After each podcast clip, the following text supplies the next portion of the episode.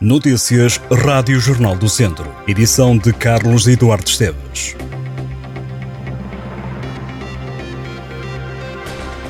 Foi adiada a ação do julgamento do padre acusado de aliciar sexualmente o menor em Viseu. Um dos advogados está doente e a sessão ficou adiada para dia 19 de fevereiro, às nove e meia da manhã. O julgamento decorre à porta fechada.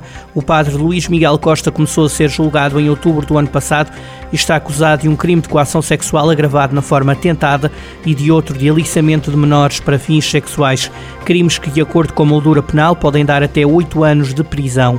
Segundo a acusação, o arguído tentou envolver-se sexualmente com um jovem, na altura com 14 anos, enviando-lhe mensagens de cariz sexual. O caso aconteceu em São João de Lourosa, no Conselho de Viseu, durante um convívio e reunião de trabalho em março de 2021. Filipe Jesus é o cabeça de lista da Iniciativa Liberal por Viseu para as legislativas de 10 de março. Filipe Jesus é de Tabuaço e é vice-coordenador do núcleo territorial do partido em Lamego. A Comissão Executiva Nacional da IEL chumbou o nome de Bernardete Santos, que o núcleo de Viseu propôs. A estrutura local manifestou-se contra a forma como esta decisão foi tomada e há militantes da região que não vão participar diretamente na campanha da Iniciativa Liberal. Formado em direção hoteleira, Felipe Jesus, de 39 anos, é diretor de uma unidade turística de referência no norte do distrito e um apreciador de vinhos com certificação internacional. Felipe Jesus diz-se anti-burocrata, defensor de um Estado mais leve, menos centralista e com foco nas pessoas e na qualidade de vida. Nas legislativas de 2022, os liberais obtiveram 2,53% dos votos no distrito de Viseu. Nessa altura, o cabeça de lista da IEL era Sérgio Figueiredo. O secretário-geral do PS, Pedro Nuno Santos, prometeu eliminar todas as portagens das antigas autoestradas sem custos para utilizadores no interior do país e no Algarve. Durante o Fórum Portugal inteiro, em que se debateu o programa eleitoral do PS, Pedro Nuno Santos diz que é a altura de repor justiça e respeito por quem vive e trabalha no interior do país. O líder do PS estipulou como objetivo que de Torres Novas a Castelo Branco, à Covilhã, à Guarda, a Viseu e depois a Vila Real e Bragança se possa fazer este trajeto sem pagar portagens. Este fim de semana em Viseu houve manifestação pela habitação, um grupo que juntou representantes de plataformas e partidos, como o Bloco de Esquerda e o PAN, distribuiu panfletos a lembrar que a habitação é um direito constitucional. Os manifestantes saíram à rua para que ninguém viva sem mínimas condições de habitabilidade. Viseu foi uma das cidades onde se verificou protestos e alertas uma iniciativa convocada pela plataforma Casa para Viver. Entre os alertas, o movimento deixa medidas como baixar as prestações das casas, baixar e regular as rendas e prolongar a duração dos contratos, pondo fim aos despejos sem alternativa de habitação.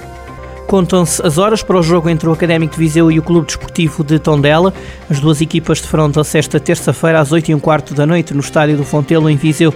Já é conhecido o árbitro do jogo, Márcio Torres, de Viana do Castelo, foi o escolhido. Até ao momento o árbitro ainda não apitou, o Académico de Viseu. No caso do Tondela, Márcio Torres foi o árbitro do Tondela 0 Belenenses 1 da jornada 4 da segunda Liga. O VAR é Rui Oliveira. Como quarto árbitro estará João Casegas, árbitro da Associação de Futebol de Viseu. Nesta altura, quando o campeonato vai apenas para a segunda jornada da segunda volta, o Tondela entra no derby com mais dois pontos em relação ao Académico. Os Verdes somam 28 pontos, os academistas têm 26. Académico de Viseu que este fim de semana festejou a entrada na fase campeão do Campeonato Nacional de Júniores. Os academistas empataram em Setúbal a um golo, um empate precioso que deu ao Académico a possibilidade de 28 anos depois voltar a sonhar com o título de campeão nacional de Sub-19. O Académico vai lutar com o Benfica, o Sporting, o Farense, o Futebol Clube do Porto, o Braga, o Vitória de Guimarães e o Famalicão. Aconteça o que acontecer na fase de campeão, o Académico garantiu a manutenção no Campeonato Nacional de Sub-19. Agora, o sonho do título ganha alma, como aconteceu há três décadas. Uma reportagem para ler na edição do Jornal do Centro que está nas bancas com um dos protagonistas da caminhada do Académico de Viseu, da equipa de júniores do Académico de Viseu, na época de 95-96. Voltando ao futebol sénior do Campeonato de Portugal, o Lamelas ganhou, seis jogos depois, contra o Vila Miel e e Hugo Moraes marcaram para o Lamelas a equipa de Castro Daire somou na 17ª jornada a terceira vitória na Série B do Campeonato de Portugal e continua no último lugar da série. Na Série C, o Mortágua também ganhou e também em casa. Os mortaguenses receberam e venceram o Peniche por 2-0. João Paes e João Rianço marcaram para o Mortágua. Com esta vitória, a equipa do sul do distrito tem mais dois pontos em relação à zona de descida na Série C do Campeonato de Portugal e está a 10 pontos de um dos lugares que pode dar subida à Liga 3.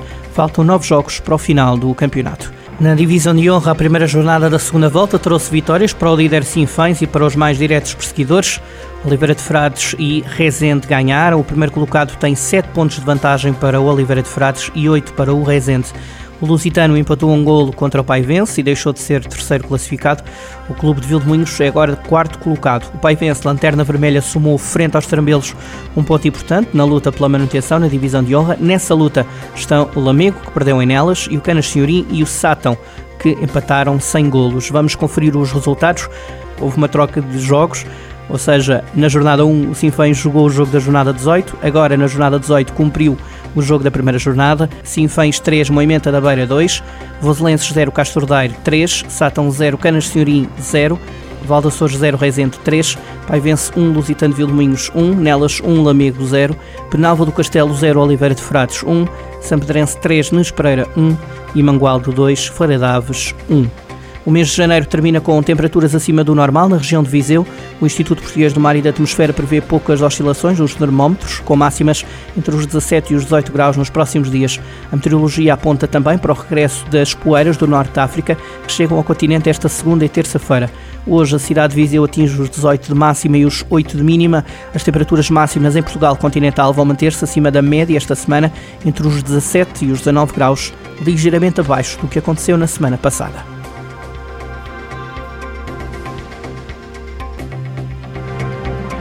Estas e outras notícias em jornaldocentro.pt.